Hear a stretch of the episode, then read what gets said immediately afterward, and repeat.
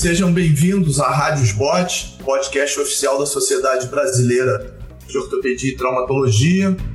Hoje teremos mais um episódio do programa Dia a Dia com o tema nosso hoje vai ser o retorno às atividades esportivas pós-Covid.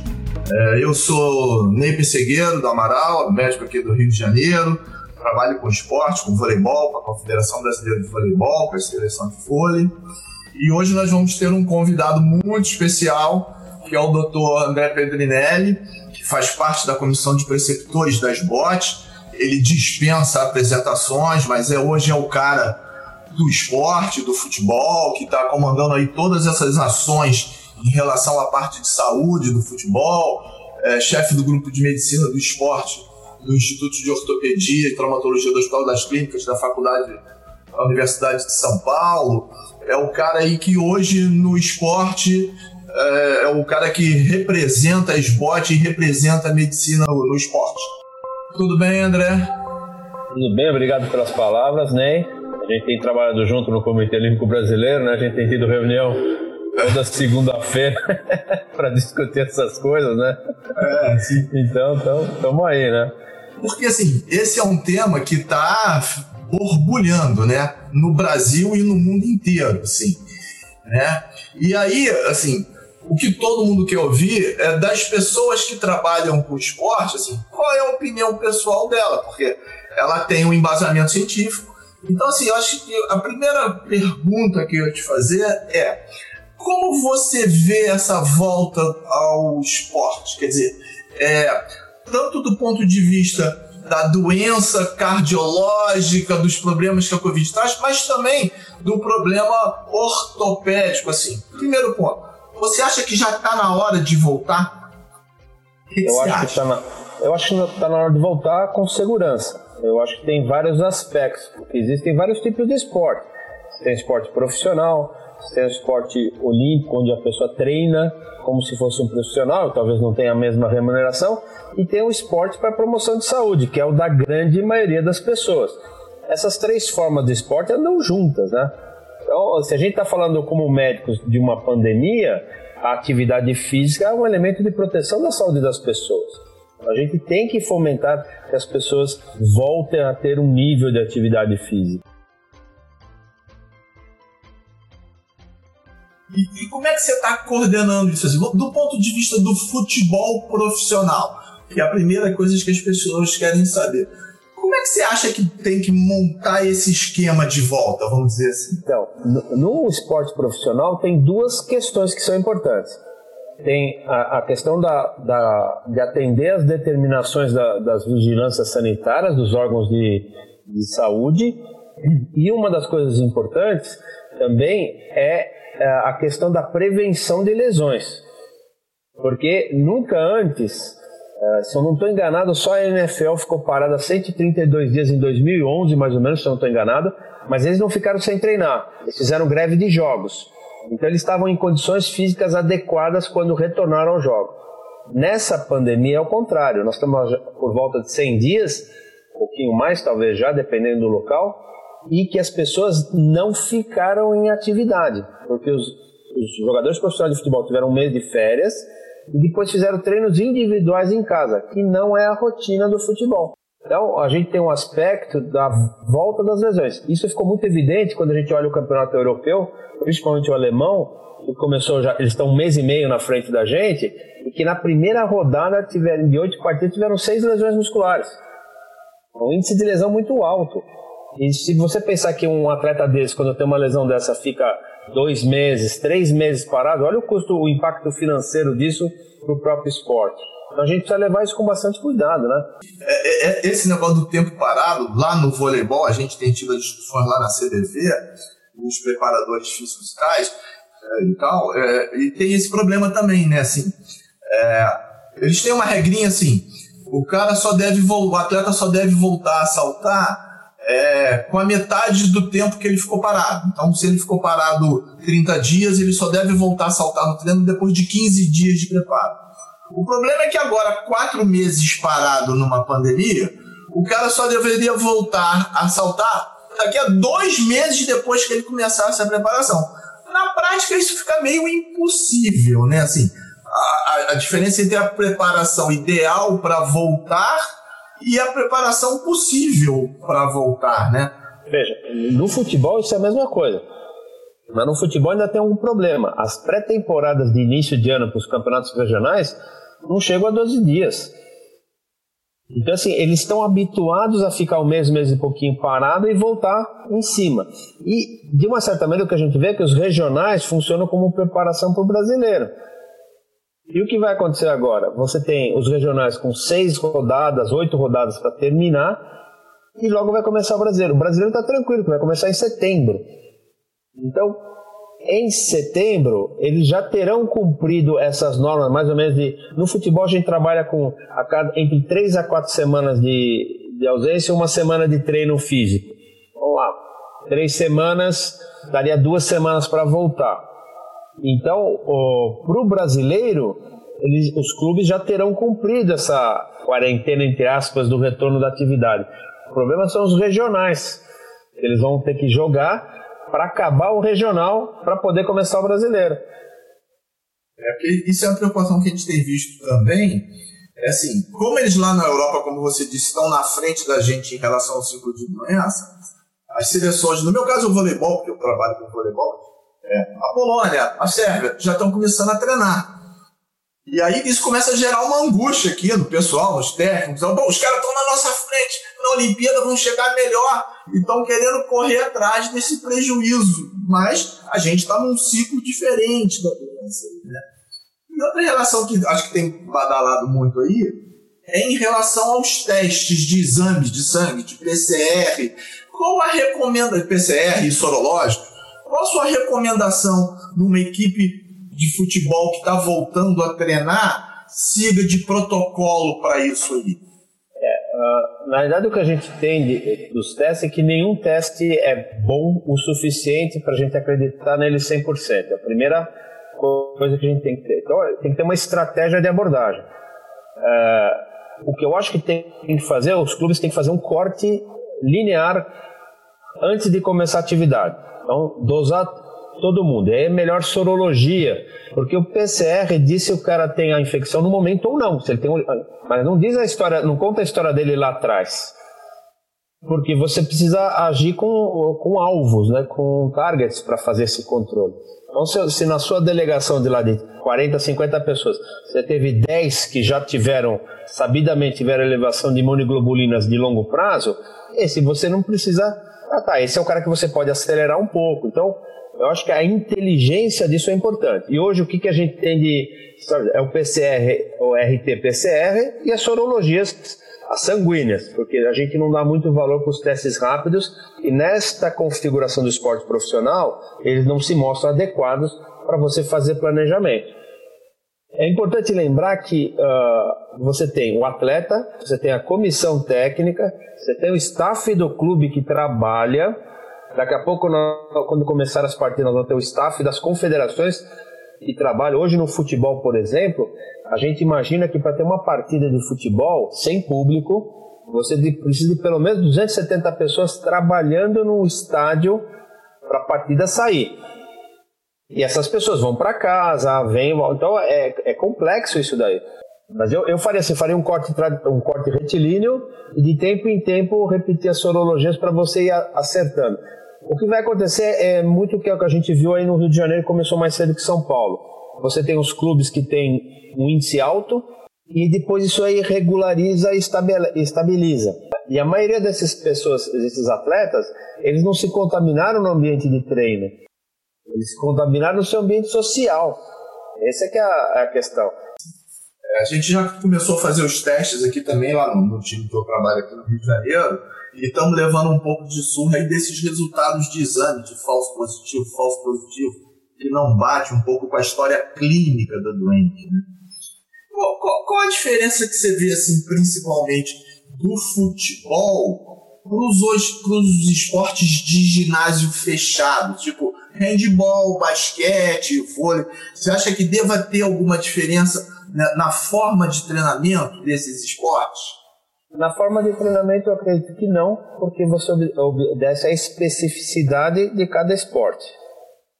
Na questão do controle da infecção, todos os esportes é, que são de área aberta, eles são mais fáceis de você controlar.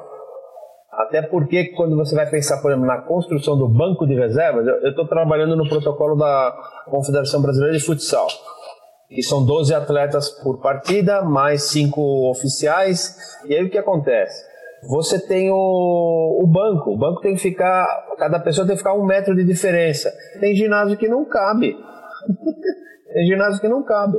No futebol é um pouquinho mais tranquilo, porque o campo tem 45 metros, então você consegue colocar uma equipe separadinha, você põe cadeirinha, senta. Então, no futebol de campo é um pouco mais fácil. Entendeu? Mas, por exemplo, onde eu colocaria a diferença é um esporte que tem contato de um atleta com outro com, com esporte que não tem contato. O voleibol é um caso legal para estudar. Porque, em tese, um jogador não tem contato físico com o adversário, né? Uhum. Diferente do futsal e do futebol de campo. O futebol de campo tem uma, uma outra coisa, só pode fazer agora cinco substituições. No futsal você entra e sai o tempo todo. Então, em tese, numa partida de futsal, todos os 24 atletas tiveram contato entre si. No futebol de campo, não. Então, assim, cada esporte tem uma especificidade que a gente tem que olhar. É, assim, é uma coisa, é, é uma coisa que a gente tem visto até no futebol, né? O cara, já os jogos que começaram agora, né? O cara tá ali de máscara no banco, na hora que ele entra, ele tira a máscara e faz gol, abraça o cara, porque o cara esquece, não lembra que seria bom manter, né? Assim, isso é outra coisa assim que tem movimentado bastante o meio do esporte, a máscara na prática do esporte. Qual a sua opinião sobre isso aí? A minha opinião é que ela tem que ser de, absolutamente pessoal. Existem alguns trabalhos que falam até em redução de 5 a 10% da oxigenação por conta da restrição, que você quer que tenha uma restrição na, de fluxo aéreo na máscara, né? Ah, hoje já tem máscaras com desenhos super tecnológicos, com pré-filtro dentro. O, o que eu vejo? Se o atleta ele se sente confortável durante a partida com o uso da máscara, ele pode perfeitamente usar. Agora, a, o que eu vejo dos atletas que eu tenho visto é a maioria se sente muito desconfortável com a máscara, o que é bastante compreensível.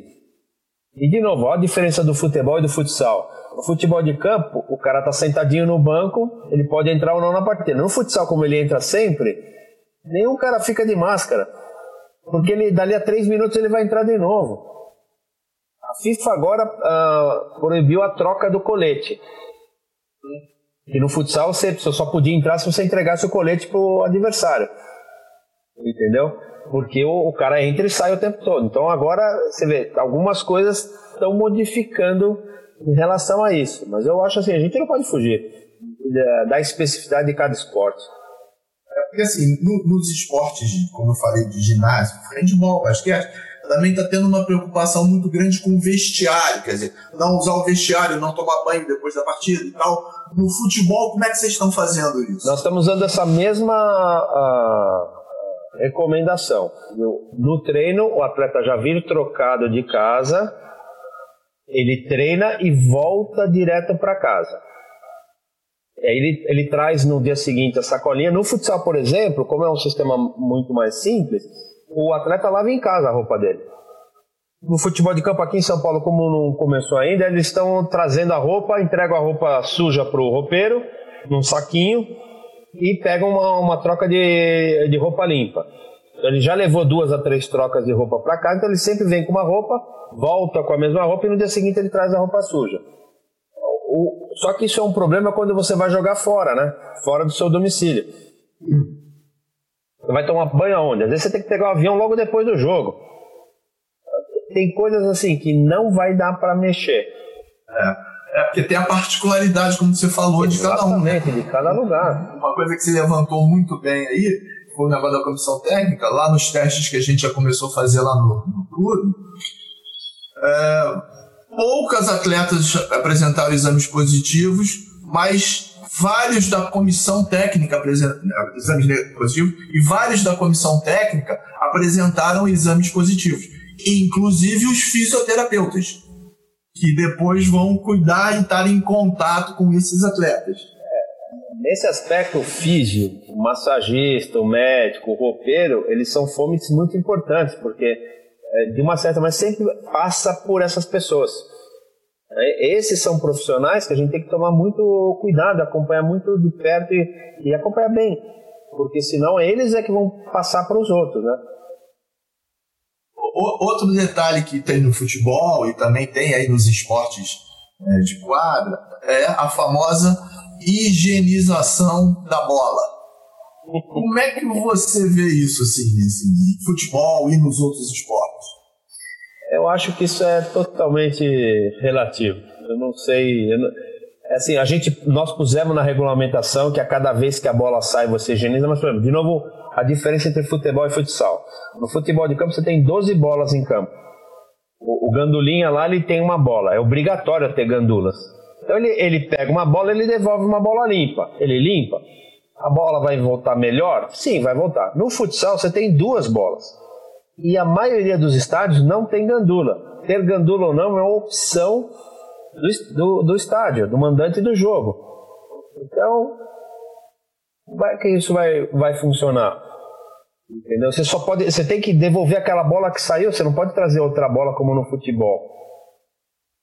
Então é vai higienizar a bola? Sim, nós colocamos uma regulamentação que vai higienizar a bola. Mas e naquele estádio que não tem gandula? Como é que vai funcionar? É, o, o, o, o vôlei sofre um pouco com isso, até porque você já começa o treino com um bate-bola 2 a 2 quer dizer, uma atleta com a outra.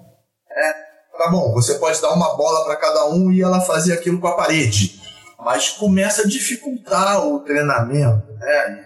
E como você falou, no, no vôlei o time são 12 em quadra, mas o time todo treinando tem umas 18. Então, você botar dois metros entre cada uma, não né, daqui a pouco começa a não caber, né, mesmo no ginásio, né? É, eu, eu acho assim, a gente vai conseguir minimizar, eu acho que nós vamos trabalhar com maior racionalidade, os critérios de higiene, de maneira geral, ficarão melhores, mas tem situações que a gente vai ter que falar, não vai dar, segue o barco e vamos ver o, como acontecem essas coisas. Não tem como. Imagina a viagem de avião com uma delegação de 25, 28 pessoas. Você consegue controlar por onde vai no banheiro, o avião trabalha com ar-condicionado fechado. Tem coisas que a gente não controla, são impossíveis de, de controlar. Pode minimizar, é, mas não controla. É, a gente sofreu assim um pouquinho, porque quando nós começamos a testagem da, das atletas lá, e se deu esse monte de recomendação. Ó, você vai lá só testar. Então, você não vai ficar lá conversando em grupinho, você vai de mar, mas elas não aguentam, entendeu? Chega lá, encontra, começa a bater papo, dá tapinha no ombro. É, esse controle real é muito difícil na prática, né? Assim, eu concordo. É muito difícil você ter um hábito cultural e você de uma hora para outra você tem que transformar no grau zero de contato. Não tem. Até do ponto de vista psicológico, isso abala o atleta. Porque faz parte da cultura deles, eles é um reforço positivo daquele gesto bem feito, do ponto que é conseguido, do gol que é marcado.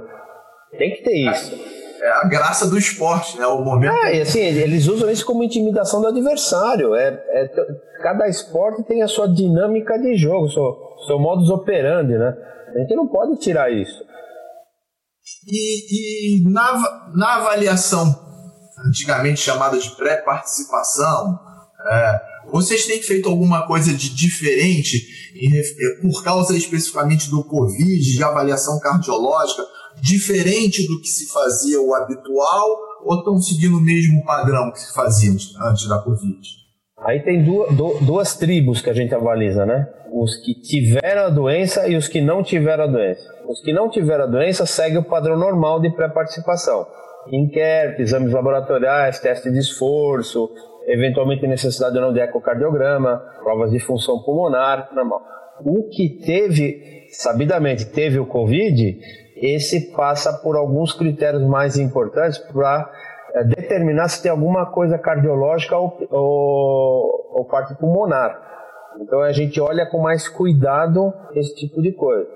Entendeu? Ele, ele, ele, basicamente são os mesmos testes, mas o olhar para esses testes é um olhar diferente. Você está procurando outras alterações. E, e outra coisa que também está é, tá se dando cada vez mais importância hoje também é a comissão técnica, né? Como a gente falou. Quer dizer, todo mundo muito preocupado com os atletas, com, né? mas a comissão técnica tem sido um ponto também em que essas avaliações têm sido feitas. Além dos exames de sangue, você ou da sorologia ou do você acha que também essa avaliação seria interessante para a comissão técnica? Aquelas que estão na sua base ou só para aquelas que por acaso vão fazer uma viagem de treinamento grande seria fa melhor fazer essa avaliação antes ou não? Focar só nos atletas principalmente.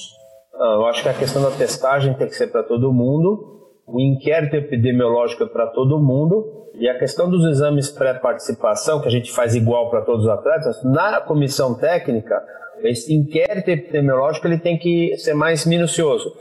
Porque a gente não tem o hábito de testar a comissão técnica para fazer, por exemplo, uma ergospirometria, um, um ecocardiograma, ou mesmo exames laboratoriais.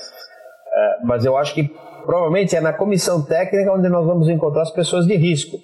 Porque nós temos pessoas acima de 60, com diabetes, hipertensão, alguma cardiopatia, fumante. Então, a gente tem que olhar com mais cuidado e aí, na possibilidade de um fator de risco, acho que ele tem que ser investigado de maneira mais, ah, mais rigorosa. É, eu sempre, eu sempre brinco isso, né? Quando eu comecei lá, muitos anos atrás, trabalhar com esporte, sempre tinha aquele cara mais velho da delegação que tinha uma crise de pressão alta, descompensava diabetes. Quando você estava lá no Japão, você tinha que ir para o cara para o hospital na Austrália, dava uma dor de cabeça danada. Né? E hoje nós estamos virando essas pessoas mais velhas da delegação. Né? Então, assim, uh, o olhar para a comissão técnica acho que é um ponto muito importante também. Eu, eu, eu para mim, a minha experiência é igual à sua. Quem dá, me dava mais trabalho em viagem era a comissão técnica. Atleta, enquanto atleta, ele é regrado, ele come naquele horário, ele dorme naquele horário, ele toma o suplemento dele, mas a comissão técnica não. O, o, a cobrança de resultado deles não é de resultado físico, né? Uhum. É, exatamente, exatamente. Não, e então é, é eventualmente é dorme mal, vira a noite estudando adversário, come mal, né? Ele não se cuida tão bem quanto se cuida o atleta durante é, esse período. É isso. Bom, estamos chegando ao nosso tempo final. Alguma quer fazer colocar alguma coisa que a gente não abordou aqui, Pedro? Sim. É, o que eu acho que a gente tem que ter muita tranquilidade. Essa é uma situação diferente para todo mundo e que ela muda dia a dia. Acho que a, a administração do, da medicina do esporte nesses tempos de, de pandemia é, ela é uma coisa que a gente tem que. Nós estamos aprendendo continuamente como nos portar, o que fazer, o tratamento. Então, o que a gente fala hoje, talvez daqui a dois dias já tenha aparecido uma nova publicação, alguma coisa que faz com que a gente. Não é que a gente mude de voltar atrás, mas que a gente tenha flexibilidade e adaptação às novas realidades. Então, é, é preciso que as pessoas tenham tranquilidade, calma, paciência para a gente entender que isso é uma coisa contínua de aprendizado para todo mundo, inclusive para nós. É assim, você lembrou muito bem, lá no protocolo que a gente está fazendo da Confederação Brasileira de Voleibol, ele tá, ficou pronto agora, mas uma das coisas que a gente fez foi que é, a cada semana esse, esse protocolo ele será atualizado. Pode ser até que numa semana, olha, nada atualizar. Ok, beleza. Mas semanalmente vai ter um boletim para atualizar. Ó, agora, a partir dessa semana, mudou isso, mudou aquilo. Porque, como você falou, né? Ela é uma doença que ah, todo dia a gente descobre uma coisa nova, cai uma Nossa. evidência forte, surge uma evidência nova, nova. nós ainda estamos aprendendo a lidar com essa doença aí. Né? E muito do que a gente faz não depende da gente, a gente depende dos órgãos de fiscalização sanitária. Aqui em São Paulo nós estamos com essas bandeiras amarela, laranja, vermelha e a, a equipe está na cidade A, que era a bandeira amarela, e, e teve que retroceder. Teve o segundo pico, voltou para laranja. Não pode fazer tal coisa. Então, tem, alguns, tem, tem, alguns modelos que estão tá tentando botar todo mundo num lugar só e fazer a competição inteira ali, né? Mas você vê, o, os Estados Unidos tentou fazer isso com o campeonato, o, com o feminino deles de futebol. O time do Orlando teve 10 atletas contaminados e 4 pessoas da comissão técnica. Eles se retiraram da competição. A competição ia durar um mês, eles iam levar 15 dias para sair da quarentena.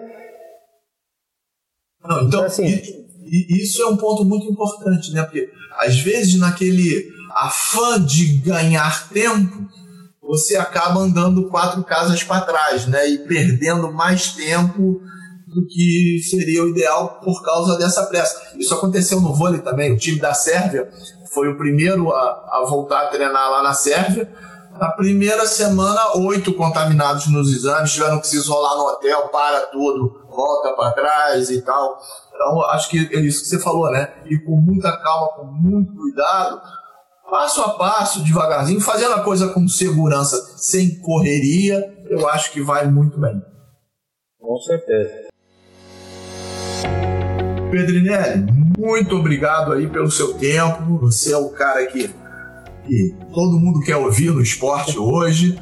É, muito obrigado aí, em nome da SBOT, agradeço a sua participação. Obrigado. Eu, o que eu tenho a dizer é assim, SBOT vale a pena ser. Você acabou de ouvir mais um episódio da Rádio SBOT, podcast oficial da Sociedade Brasileira de Ortopedia e Traumatologia. Muito obrigado.